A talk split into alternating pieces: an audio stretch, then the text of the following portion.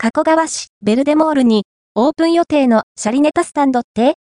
どんなお店になる？ベルデモール商店街でオープニングスタッフ募集と書かれた文字を見つけました。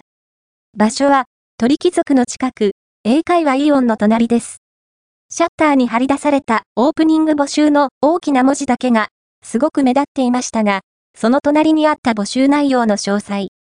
よーく見てみると、お店の名前はシャリネタスタンド。シャリネタスタンドにて、カウンターのお客様応対、寿司、飲み物の提供と書いてあります。立ち食い？それともカウンター席？